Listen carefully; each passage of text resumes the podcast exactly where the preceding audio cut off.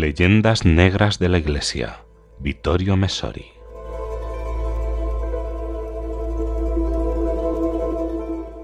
Se lee y se escucha todo tipo de cosas sobre el quinto centenario del descubrimiento de América. El aniversario ha generado un río de palabras en el que se mezclan verdades y leyendas, intuiciones profundas y consignas superficiales. Lo que más entristece es la actitud de ciertos religiosos, sobre todo del hemisferio norte, europeo y americano, quienes, a pesar de la caída repentina de aquel marxismo que habían abrazado con entusiasmo de conversos, siguen aplicando sus falaces y desastrosas categorías interpretativas. Hasta hay frailes y monjas que públicamente critican a los misioneros cristianos por haber destruido esas bonitas idolatrías precolombinas, esos fetichismos feroces que, es el caso de los aztecas, tenían como base indispensable el sacrificio humano colectivo. En su opinión, quizás habría sido mucho mejor que estos pueblos no hubieran entrado nunca en contacto con esa manía peligrosa de sus hermanos de entonces de considerar importante el anuncio de Cristo y del Evangelio. Pero en el conjunto de lo insulso, falso y no cristiano aunque defendido por quien se presenta como cristiano y más que cualquier otro, pues se llama a sí mismo defensor de los oprimidos, destacan algunas publicaciones que merecen nuestra atención, entre otras la traducción publicada por Ares de la obra de Alberto Carutelli, eminente profesor de filosofía en la Universidad Argentina de Córdoba. El libro, con el título El Nuevo Mundo Redescubierto, es una extraordinaria mezcla de metafísica, historia y teología. El resultado es una lograda y esclarecedora reflexión porque analiza lo que pasó en las Américas en línea con una teología de la historia, de la cual carecen los creyentes desde hace demasiado tiempo, con el resultado de hacerlos insignificantes. Es un destino frente al cual Jean Dumont también intenta reaccionar con su pequeño, denso y nervioso libro, provocativamente católico ya desde el título, El Evangelio en las Américas, de la barbarie a la civilización. La traducción italiana es de Edizioni Adiefe, la misma editorial que publicó la atrevida traducción del panfleto sobre la Revolución Francesa del mismo Dumont, del que hablaremos más adelante, y el implacable Le Génocide franco-français de Reynald Schecher. Es Jean Dumont quien recuerda el caso de México muchas veces olvidado, a los nuevos católicos en vena masoquista, a esos creyentes que juzgan la epopeya del anuncio de la fe en tierras americanas sólo como una guerra de masacre y conquista disfrazada de pseudoevangelización. Se trata de acontecimientos recientes, de hace unos decenios, que sin embargo parecen enterrados bajo una cortina de olvido y silencio. Aquí están curas y frailes contándonos por enésima vez las atrocidades ciertas o presuntas de los conquistadores del siglo XVI y callando al mismo tiempo, de manera obstinada, lo de los cristeros del siglo XX. Un silencio no casual, porque precisamente los cristeros, con su multitud de mártires indígenas, desmontan el esquema que da por forzada y superficial la evangelización de América Latina.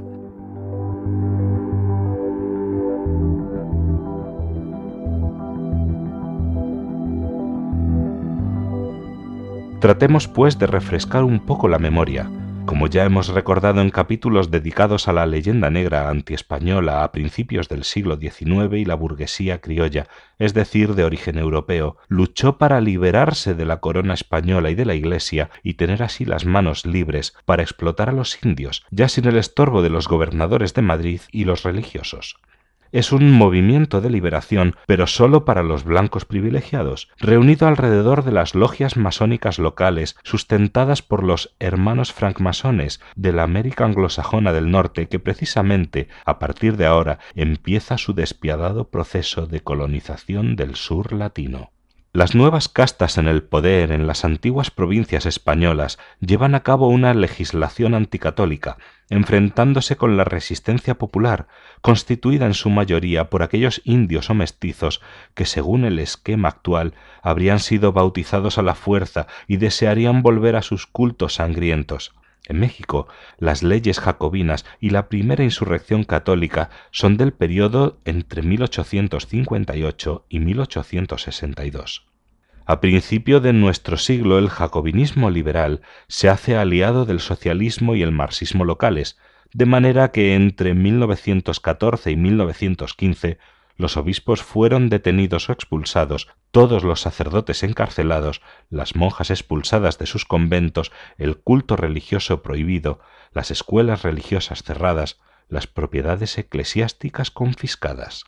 La Constitución de 1917 legalizó el ataque a la Iglesia y lo radicalizó de manera intolerable. Cabe señalar que aquella Constitución, Todavía en vigor, al menos formalmente, en sus viajes a México, las autoridades llamaron a Juan Pablo II siempre y solo señor Boitila, no fue sometida a la aprobación del pueblo, que no solamente no la habría aprobado, sino que enseguida dio a conocer su posición, primero mediante la resistencia pasiva y luego con las armas, en nombre de la doctrina católica tradicional según la cual es lícito resistir con la fuerza a una tiranía insoportable. Empezaba así la epopeya de los cristeros, así llamados despectivamente porque delante del pelotón de fusilamiento morían gritando Viva Cristo Rey, viva Cristo y Nuestra Señora de Guadalupe. Los insurrectos, que, igual que sus hermanos de la Vendée, militaban bajo las banderas con el Sagrado Corazón, llegaron a desplegar doscientos mil hombres armados apoyados por las brigadas bonitas,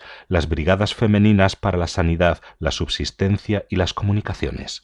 La guerra estalló entre 1926 y 1929, y si al final el gobierno se vio obligado a aceptar un compromiso y los bandoleros católicos, no obstante los éxitos, tuvieron que obedecer contra su voluntad a la orden de la Santa Sede y de poner las armas, fue porque la resistencia a la descristianización había penetrado hasta el fondo en todas las clases sociales, estudiantes y obreros, amas de casa y campesinos. Mejor dicho, en palabras de un historiador imparcial, no hubo ni un solo campesino que directa o indirectamente no diera apoyo a los cristeros.